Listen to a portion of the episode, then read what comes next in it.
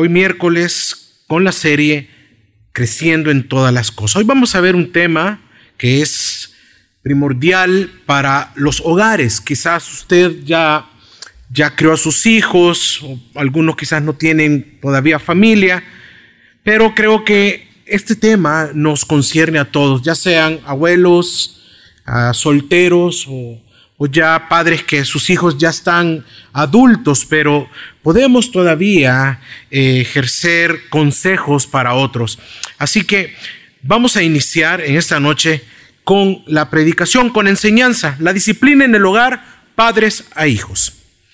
Hermanos, el tema de la disciplina del hogar no es sencillo de asimilar. Hay diversos puntos de vista en cuanto al tema, en cuanto a este punto, y es que tiene que ver muchas veces de acuerdo a la visión que tengamos acerca de Dios como también de la misma disciplina. Pero muchos, aún conociendo la palabra y su concepto, lo que habla Dios de la disciplina, tienen su propio argumento, conceptos y razón. Pero es, es obvio porque probablemente fueron creados y educados desde pequeños de una manera diferente. Por ejemplo, ellos argumentan y tienen frases como a mí, a mí mis padres nunca me, me, me bofetearon, nunca me pegaron, nunca hicieron eso. A mí jamás me levantaron la mano. Yo he escuchado. Y el argumento podría ser que no es necesario ni lo fue, no es ni lo será. Porque acá estoy yo. Mire, un profesional y no soy un delincuente. Si vemos y si analizamos, son argumentos que parecen buenos, pero al final no son totalmente efectivos, ya que si Dios ordena y ordenó la disciplina en su palabra para con los hijos, es porque Dios no se equivoca. Amén. Dios no se equivoca. Lo que nos equivocamos fácilmente somos nosotros y también la manera que aplicamos la disciplina. ¿De qué trata la disciplina cristiana en el hogar? En primer lugar, antes de responder y entrar en sí en este tema, debemos de conocer quién es el que da el mandamiento. Es por eso que vamos a iniciar. ¿Quién es el origen? ¿Dónde, ¿Cuál es el origen de la disciplina? El origen de la disciplina está en Dios. Amén. ¿Cómo? ¿Cómo se ejerce? A través de un atributo. Dios es Padre. Y estos son los atributos divinos que Él es Padre y si Él lo es, entonces tiene todo el derecho de aplicar disciplina a los que son suyos, o sea, a sus hijos. Tenemos mucha evidencia bíblica que Dios es Padre de ese atributo. Es por eso que es importante conocer y saber de este atributo de la paternidad de Dios para poder comprender por qué y cómo debemos de ser nosotros padres también. En Malaquías capítulo 1 versículo 6 dice así. El Hijo honra al Padre y el siervo a su Señor. Sí, pues, yo soy Padre. Yo soy Padre, dice. Y todo el Antiguo Testamento nos muestra este atributo. ¿Qué otros textos del Antiguo Testamento hay que nos puede dirigir o nos puede mostrar que Él es Padre? Por ejemplo, Isaías 63, 16 nos dice, no la reprimas porque tú eres nuestro Padre. Aunque Abraham no nos conozca, no nos conozca, eh, Israel nada sepa de nosotros, tú, oh Señor, eres nuestro Padre, Redentor, nuestro desde la eternidad es tu nombre. Isaías 64, 8 dice así también. Sin embargo, oh Señor, tú eres nuestro Padre, nosotros la arcilla, y tú nuestro alfarero, todos nosotros, obra de tus manos. Y la escritura también nos habla de que este atributo está en nuestro Señor Jesucristo, en el Señor. Porque Jesús es Padre eterno, también Isaías capítulo 9, versículo 6. Porque un niño nos es nacido, hijo nos es dado, el dominio estará sobre su hombro y se llamará su nombre admirable, consejero, Dios fuerte, Padre eterno, príncipe de paz. ¿Cómo se va a llamar? Padre eterno. Así también el Nuevo Testamento, en Efesios capítulo 4, versículo 5, dice así, un solo Señor, una sola fe, un solo bautismo, un solo Dios y Padre de todos, quien está sobre todos, a través de todos y en todos. Pero entonces, si Dios es Padre, ¿cómo podemos ver manifestado en Dios ese atributo? ¿Cómo manifiesta Dios este atributo? Hay muchas maneras como lo hace. Dios proveedor, Dios misericordioso, Dios inmutable, etc. Pero también Dios manifiesta que es Padre a través de su disciplina. Amén. Amén, hermanos a través de su disciplina. Esta disciplina solo la podemos disfrutar nosotros, sus hijos nada más. Ah, uno que no es creyente, obviamente no es hijo, no disfruta de esa disciplina. Nosotros, los que hemos sido salvados y perdonados, ahora como hijos, podemos disfrutar y podemos, y Dios aplica su disciplina divina a cada uno de nosotros, pero no es el tema de ahora. Era necesario conocer que Dios es Padre, que Él aplica disciplina, que en Él viene, de Él procede la disciplina para que nosotros podamos conocer cómo debo de aplicar yo la disciplina en el hogar. Pero, ¿de qué me sirve a mí? ¿De qué nos sirve conocer que Dios es Padre entonces? Bueno, para honrarlo como Padre, claro que sí, valorando su disciplina. En Proverbios capítulo 3, versículo 12 dice, porque el Señor al que ama, disciplina como el Padre, aquí vamos entrando ya en el tema, como el Padre al Hijo, en quien se complace, pues Hebreos capítulo 12, versículos 5 al 8. Y habéis olvidado la exhortación que como a hijos se os habla, diciendo, Hijo mío, no tengas en poco la disciplina del Señor, ni desmayes cuando seas reprendido por Él, porque el Señor al que ama disciplina y azota todo el que recibe por hijo, permaneced bajo la disciplina, pues Dios os está tratando como a hijos, porque ¿qué hijo es aquel a quien su padre no disciplina? Pero si quedáis sin disciplina, de la cual todos han llegado a ser partícipes, entonces sois bastardos y no hijos. Dios nos disciplina como padre y es por amor. Y después de mí, es por amor. Exactamente. Entonces, hermanos, sabiendo todo esto, ¿Qué es la disciplina? La disciplina es la manera que Dios se ha propuesto para santificarnos. La instrucción divina sin error que nos dirige a que el Señor sea glorificado en nuestras vidas. Por lo tanto, esta definición procede del conocimiento de Dios en su palabra. Hebreos capítulo 12, versículo 10 dice, y aquellos ciertamente por pocos días nos disciplinaban como ellos les parecía, pero este para lo que no es provechoso, para que participemos de su santidad.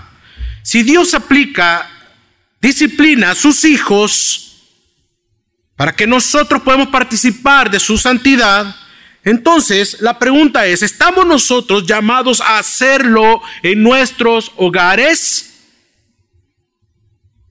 Y aquí venimos y topamos con muchos argumentos personales. Yo no, yo, yo no aplico disciplina. Yo soy amigo chero de mis hijos.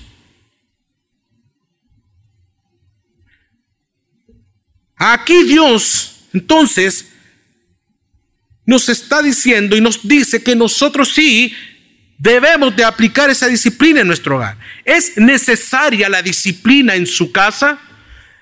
¿En la mía? Claro que sí. Sí es necesaria la disciplina. Conociendo todo lo anterior, que Dios es Padre, que ejerce disciplina, que nos da autoridad a los padres, la pregunta es, ¿Podemos y debemos nosotros ejercerla en el hogar? Claro que sí, hermanos. Claro que sí. Y esto pasa en todos, en todos los hogares, ya sea en cristianos como en no cristianos. ¿Qué dice Proverbios capítulo 15, versículo 32? El que desprecia la disciplina se menosprecia a sí mismo. El que escucha la corrección adquiere inteligencia. ¿Es necesaria la disciplina en el hogar? La pregunta se responde a sí mismo. Y es que pienso que todos estamos de acuerdo que los hijos e hijas deben de ser disciplinados. Ahora, la pregunta no responde hasta dónde se necesita disciplinar a nuestros hijos o a nuestras hijas y la forma en que se debe de usar. También es muy importante entender, hermanos, primero, que la rebeldía es parte de todo ser humano por causa de la caída. Esa rebeldía los padres y madres, es la que se debe de corregir en sus hijos, en nuestros hijos, para llevarlos en el buen camino. ¿Desde qué edad podemos corregirlos? ¿De qué edad se debe disciplinar? Algunos dicen que desde el uno, de un, de un año, año y medio, otros de dos, dependiendo del carácter del niño. Hasta los seis años se está formando ese carácter y entendimiento del niño de que muchas cosas son buenas, otras son malas. Bien lo vemos, yo lo veo en mi hijo de cuatro años, en Mateo. Él bien agarra una, una canica, una chibola, y yo le he visto cuando le, Nico está durmiéndose y le hace, y le tira la canica en la cara. Él ya sabe que está bien, que, está, que lo que está mal. Yo debo de ejercer disciplina. Entre los cero años y los seis años es la edad clave para que nosotros podemos corregir. Esa es, esa es, la edad que se le ha llamado la adolescencia infantil. Si no lo corriges, así será cuando sea adolescente.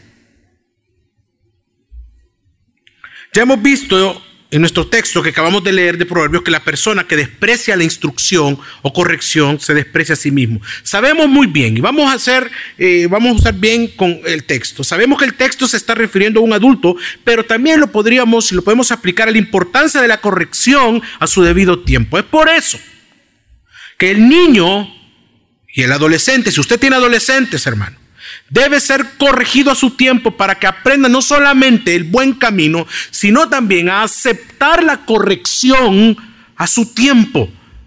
Y aceptar también la corrección de los de afuera, de los maestros, del gobierno, de toda autoridad delegada por Dios.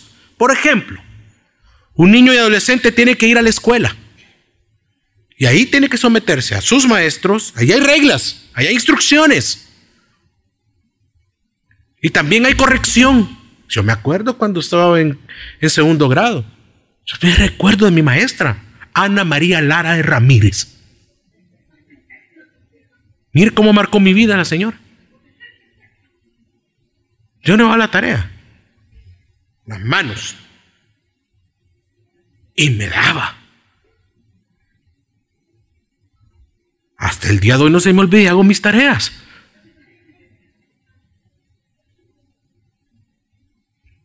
Lo mismo también, hermanos, es con las leyes civiles, a los que los niños y adolescentes tienen que aprender a respetar desde la niñez. Yo recuerdo que mi padre me paraba el carro y me decía, ve ese señor de azul, ve ese señor que tiene gorra acá, que tiene cosas acá y tiene un arma, si es la policía, tiene que respetarlo.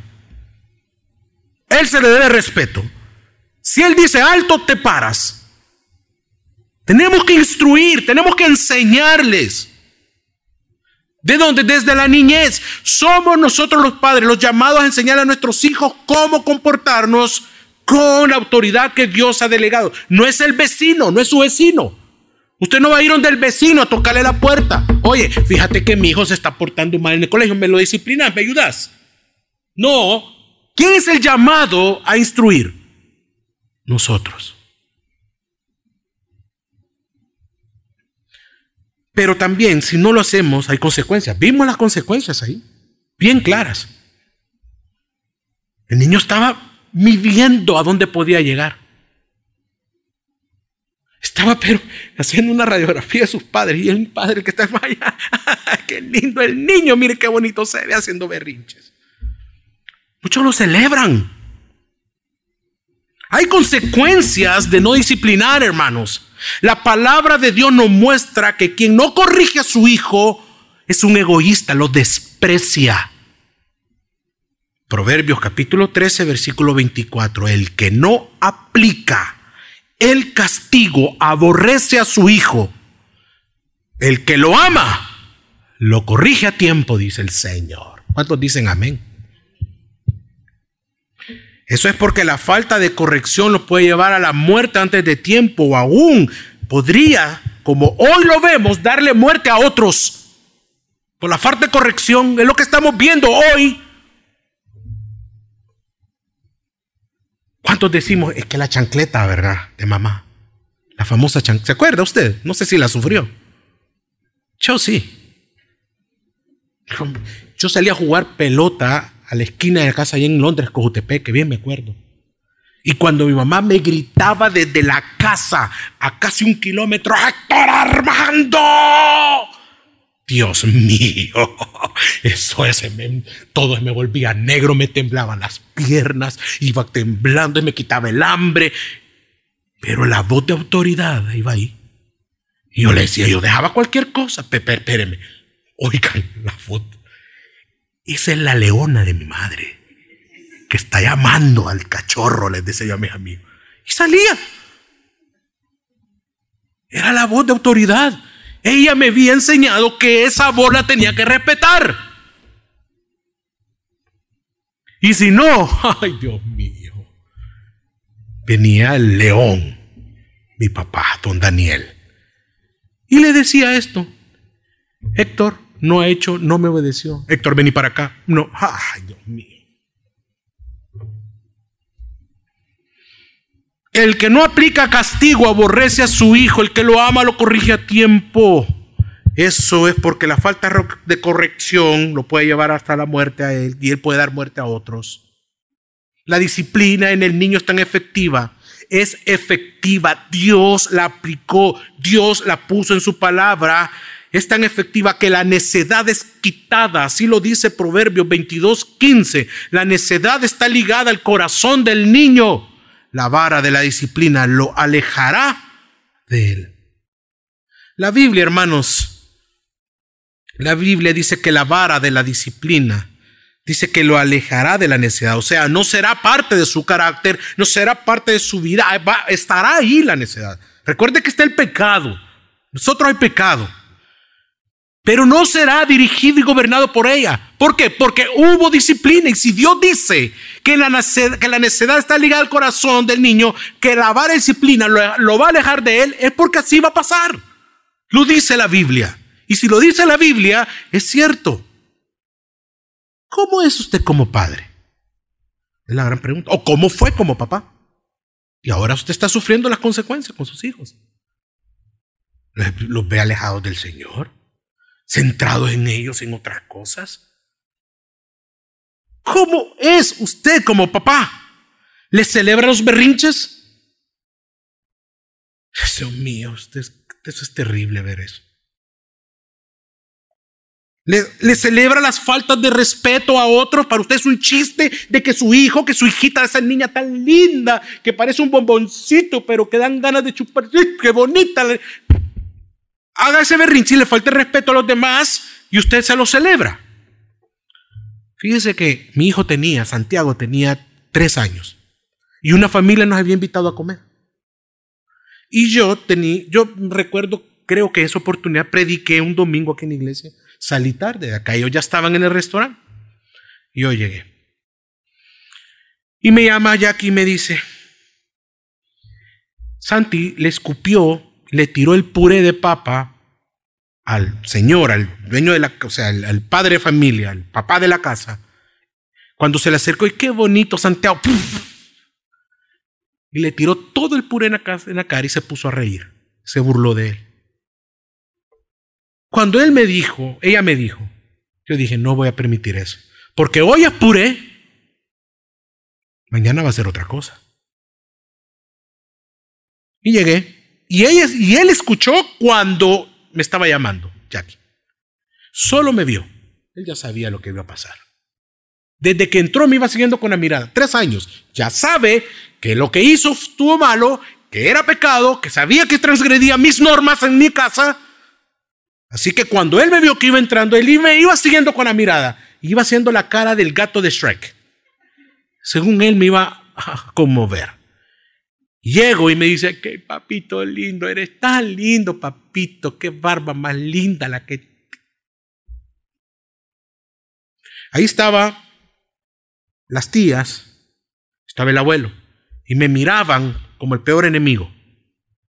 No me interesa, ellos no son los papás, yo soy el papá.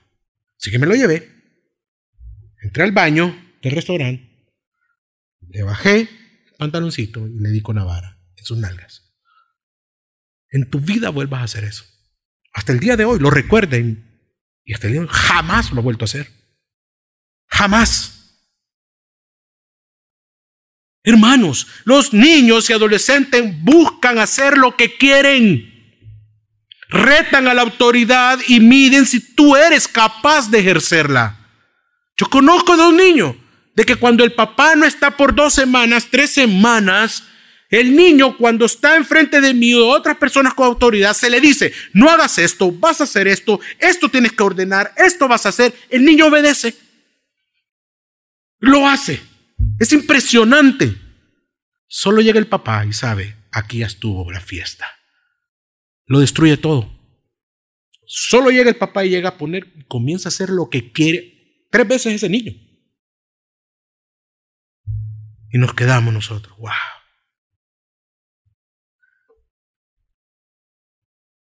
Los niños y los adolescentes buscan querer hacer lo que ellos van a querer, lo que les dé la gana. Muchas veces son cosas pequeñas las que hacen, pero siempre llevan y los va a llevar a la desobediencia. Los niños, hermanos, evalúan la autoridad para ver hasta dónde pueden llegar a cumplir sus deseos. Quien ejerce la autoridad, en ese caso los padres, deben establecer los límites. Usted es el que debe establecer límites. El problema es que muchas veces no establecen tales límites y se rinden a los deseos del niño o del adolescente y los padres por el momento no logran ver, a eso es el momento, no logran ver las consecuencias de lo que sus hijos están haciendo. Ese niño de dos años. Las consecuencias son muchos años después de transgredir esos límites, de sobrepasar esos límites. ¿Cuáles son las consecuencias cuando un niño crece así, hermano? Hermana, en su adolescencia como en adultez, creen que todo lo deben de tener y que es una obligación que se les dé. ¿Me das carro? No, no podemos. ¿Me vas a dar carro? Y ahí está el berrinche, aquel que hacía de tres años, hoy lo hace a los 18 a los 15, a los 14. Te escapa a pegar, te escupe, te, te, te, te ofende, no le importa a Dios. No importa pasar los límites santos de la palabra de Dios porque no los conoce, no se los pusieron sus padres.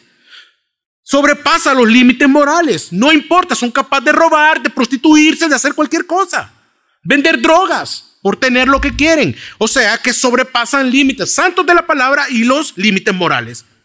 Y sobre todo, sobre cualquier persona. Son egoístas. Y cuando se enfrentan a la soberanía de Dios, creen que Dios les debe algo. Y que Dios, que Él, debe conceder cualquier capricho. Pasan sobre la esposa cuando se casan y atropellan a sus hijos. ¿Te das cuenta? Qué serio esto.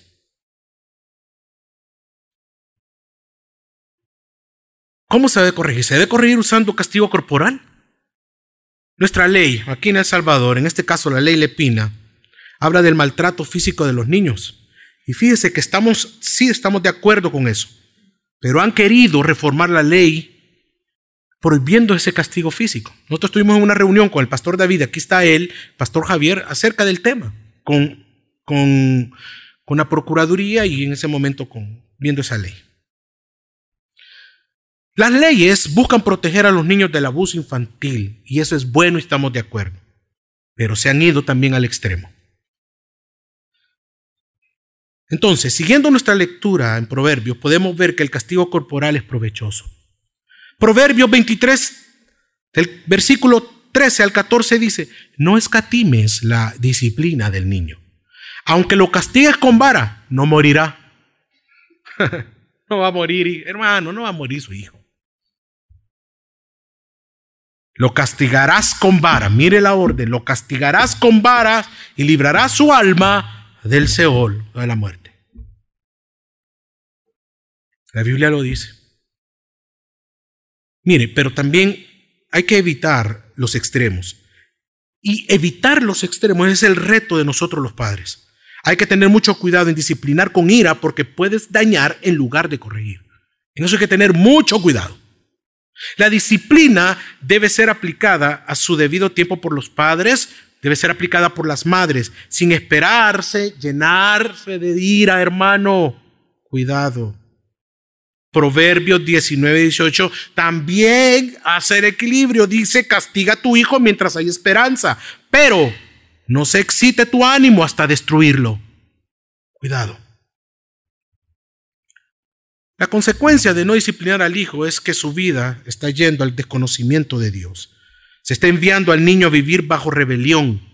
Hermanos, está enviando a ese niño a vivir bajo rebeldía, no solo contra los mismos padres, sino con Dios mismo.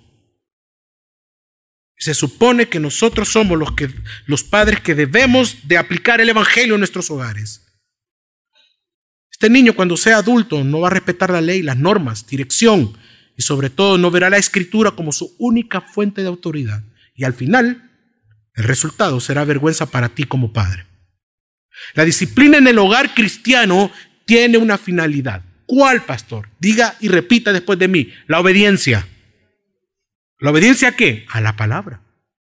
La obediencia a la escritura, obedecer a Dios en su palabra y a ti como padre y después a los demás. Proverbios 29, versículo 17, corrige a tu hijo y te da y te dé y te dan descanso y dan alegría a tu alma. Amén. A pesar de que esta comprensión de la disciplina, que es bastante sencilla de comprender, hermano, algunos padres tienen problemas tratando de aplicarla. Entramos a la visión que hablamos al principio. A mí no me pegaron, a mí no me hicieron, a mí no me... Yo aquí estoy, tranquilo.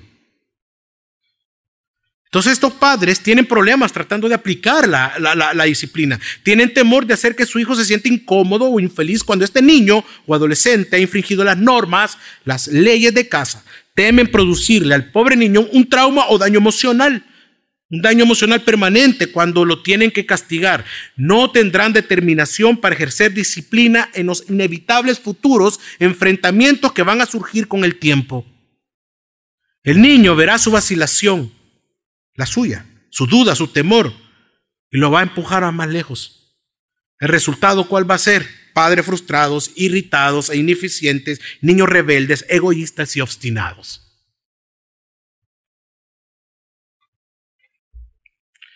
¿Cómo la disciplina efectiva y con amor? Existe una grave confusión con respecto a este punto. Primero, es que la disciplina con amor es aquella que no hay vara, no hay nalgada, sino solo consejo. Primer argumento. Segundo, que la disciplina efectiva solo es vara y nalgada. En las dos, hermanos, hay equivocaciones. ¿Cómo debe de hacerse? Fíjese. Con Jackie, con mi esposa, nos quedamos asombrados cuando o cómo vemos padres con temor a tomar una actitud firme con sus hijos y aún con los pequeños de verdad nos quedamos muchas veces anonadados. Parece ser que no captan la idea de Dios que los ha puesto a cargo de ese niño por una buena razón, y es que les pedirá cuenta de sus hijos. Si los padres les enseñaran a sus hijos desde muy pequeños el concepto de la autoridad adecuada que honra a Dios, sería mucho más fácil para ellos cuando lleguen a la adolescencia. Algunas personas no personal, cuando saben que tengo tres varones, me hacen la siguiente pregunta, pastor, ¿cómo hace para criar a tres hombrecitos? Un diferente carácter. Los tres son enojados. Los tres tienen diferentes gustos. Los tres tienen cualidades totalmente. A uno le gusta el naranja, el rosado, el morado. Uno se cree inglés, que no le gustan los frijoles. O sea. Y me dicen, ¿cómo hace usted para crear tres hombres, tres varones? Me imagino que debe ser una zona de combate a su casa. Y fíjense que yo capto sarcasmo y, y capto que como que me quisieran ver frustrado. Pero mi respuesta es, hermano, hermana, lo principal es que ellos ya saben quién es el que manda en casa. Yo y después esposa. Eso es lo principal. Ninguno de los dos desaprueba la autoridad del otro, nos apoyamos, pero es la mía que está sobre aún de la de Jackie. Ejemplo, Jackie les dice, no van a jugar ahora este juego. Vengo yo de acá de la iglesia, ¿qué creen que hacen? Papito, y podemos jugar el juego que no sé qué, que no sé cuánto. y ella está en la cocina, yo estoy en el cuarto. Cuando oigo desde allá abajo el grito, como toda madre, ya les dije que no. Yo no desapruebo a Jackie. Yo lo que hago y le digo, ok, mami dice que no, es no, porque mami también manda acá. ¿Saben por qué? Porque ella también conoce a Dios como yo lo conozco. Y ahí aprovecho de meter y de hablarles del Evangelio. Quieren manipular, están viendo a dónde podemos llegar. Pero ellos saben que en casa, ¿quién manda? Yo. Ay, pastor, pero ahí esto suena bien autoritario y abusivo. ok. Creo que esta persona, cuando piensa así, creo que esta persona habla en nombre de toda una generación que perdió la autoridad cuando crecía y no conoce el plan divino que llama a los padres a instruir a sus hijos en el camino correcto. En Proverbios capítulo 22 versículo 6 dice, instruye al niño en su camino y aun cuando fuere viejo no se apartará de él. Deuteronomio capítulo 6 versículos 6 al 7 dice, y estas palabras que yo te mando hoy estarán sobre tu corazón y diligentemente las enseñarás a quienes, a tus hijos y hablarás de ellas cuando te sientas en tu casa y cuando andes por el camino, cuando te acuestes y cuando te levantes. Yo mando en casa. ¿Pero por qué? La Biblia nos enseña quién manda soberanamente sobre tu vida y sobre mi vida. Es Dios mismo y Él no anda con cosas ni anda viendo por qué. ¿Por qué Dios manda? ¿Por qué Dios así? ¿Por qué Dios ah, eh, eh, ejerce eso sobre mi vida? ¿Por qué es tan soberano? No, mire hermano, Dios es Dios. Si usted es su hijo, entonces Él va a ejercer todo lo que quiera sobre su vida y sobre la mía. Por lo tanto, Él nos enseña de esa manera quién es el que ordena, quién es el que da las órdenes en casa. En el Salmo 81.9 dice, no habrá en ti Dios ajeno, ni te inclinarás a Dios extraño. Orden de Dios. ¿Quién manda ahí? Usted. No, Dios le está diciendo, no habrá en ti Dios ajeno. Punto. Haga cuenta con eso. A ver cómo le da. Génesis 27.8. Ahora pues, hijo mío, obedece a mi voz en lo que te mando. No está diciendo, probablemente tú tengas tus conceptos, tus argumentos y mira si me, si me obedeces. No, Ahora pues, hijo mío, obedece a mi voz en lo que te mando. Jeremías capítulo 35, versículo 13. Así ha dicho el Señor de los ejércitos, Dios de Israel. Ve y di a los varones de Judá y a los moradores de Jerusalén, ¿no aprenderéis a obedecer mis palabras? Dice el Señor. Hermanos, Iglesia, así Dios nos enseña a todos quién es la autoridad y cómo debe funcionar el hogar y la sociedad, porque fue Dios mismo quien establece las leyes cómo debe de funcionar. Él manda sobre nuestras vidas y nosotros estamos llamados a obedecer. De la misma manera, debemos enseñar a nuestros hijos quién manda en casa. ¿Quién manda en casa? Sí, papá. Pero ¿quién tiene la autoridad sobre papá? Dile después de mí, Dios. Ahí viene la enseñanza, del Señor. Pero eso debe ir acompañado con lo siguiente, con amor y mansedumbre en el Señor. ¿Cómo se realiza una disciplina con amor y mansedumbre? Y aquí voy terminando, hermano. Como podemos ver, la disciplina va ligada a la instrucción. Como cristianos corregimos a nuestros hijos. Como cristianos corregimos a nuestras hijas según la disciplina del Señor. Eso quiere decir que instruimos a nuestros hijos en el temor del Señor y luego los corregimos cuando sea necesario, basado en la misma instrucción del temor al Señor. ¿Dónde está eso? Lo hemos estudiado en Proverbios. La sabiduría, el conocimiento de Dios, la palabra.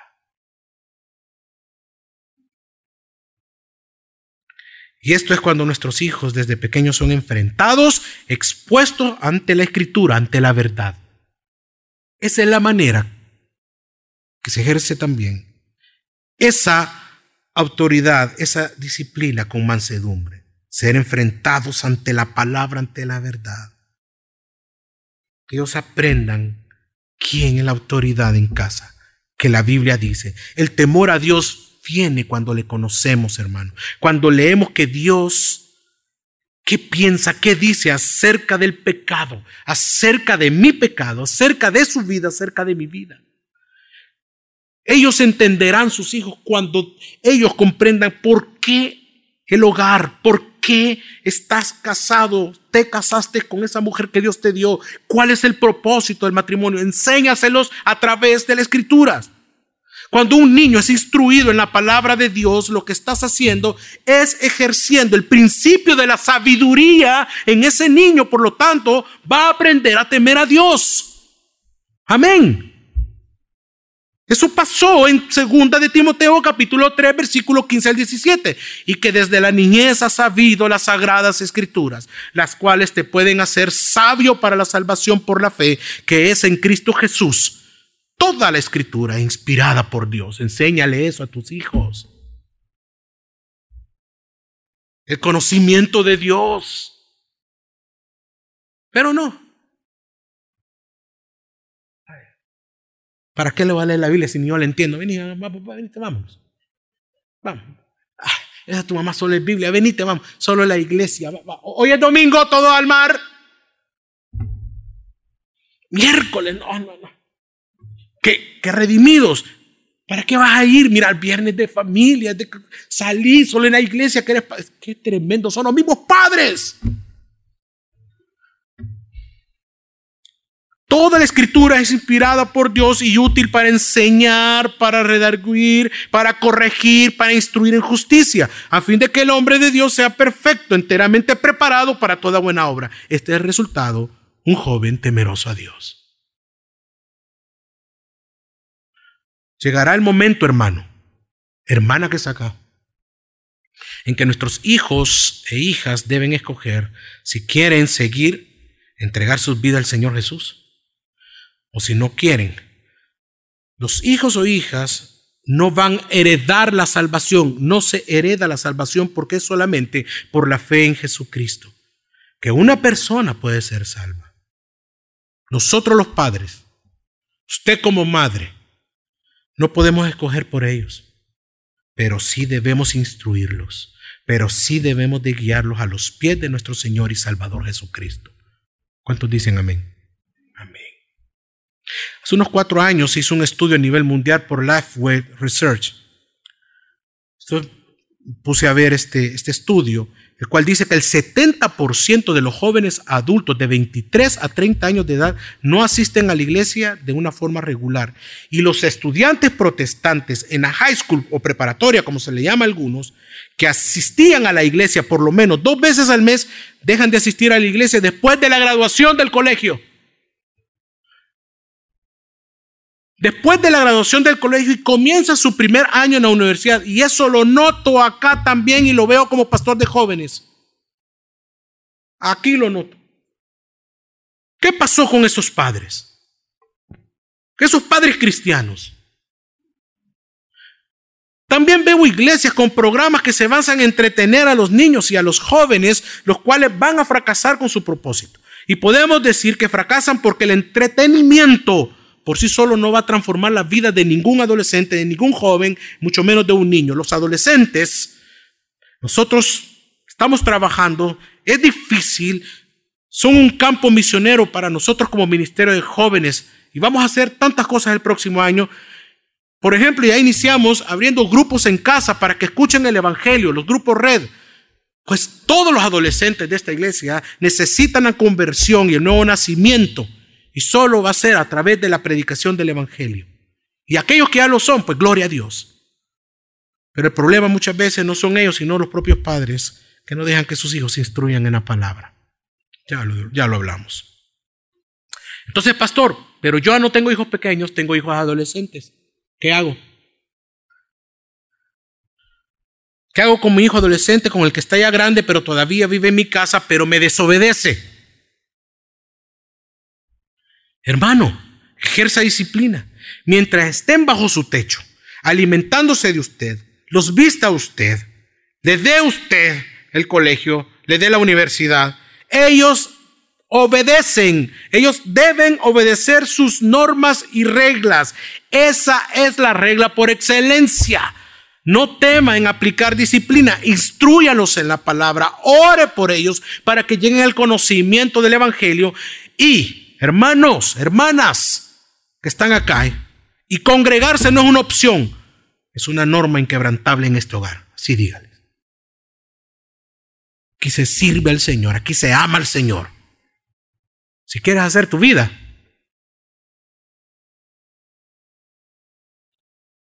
le va a doler, va a llorar.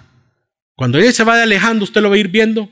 Si tiene 18, 20 años, lo va a ir viendo cada paso. Si tiene 20, 18, 17, 16, 15, 14, 13, 12. Y lo ir viendo hasta que llega bebé, que su bebé se le va. Pero él ya está tomando sus decisiones. Regresemos otra vez a la instrucción en el hogar porque la responsabilidad una vez más recae sobre ustedes, sobre mí, sobre los padres. En el hogar, es ahí, en el hogar donde los niños después adolescentes aprenden el camino de Dios. Es en el hogar donde ellos aprenden el temor del Señor. Hermanos, es en su casa, no es el colegio, no es el pastor que solo va a educar. Aquí solo vienen dos horas. Es en su casa donde aprenden el camino de Dios. Es en el hogar donde ellos aprenden el temor del Señor. Es en el hogar donde ellos deben aprender a congregarse y vivir vidas piadosas y entregadas a Dios. Recuerda, hermano, Proverbio 22.6. Instruye al niño en su camino y aun cuando fuere viejo, no se apartará de él. Vamos a orar.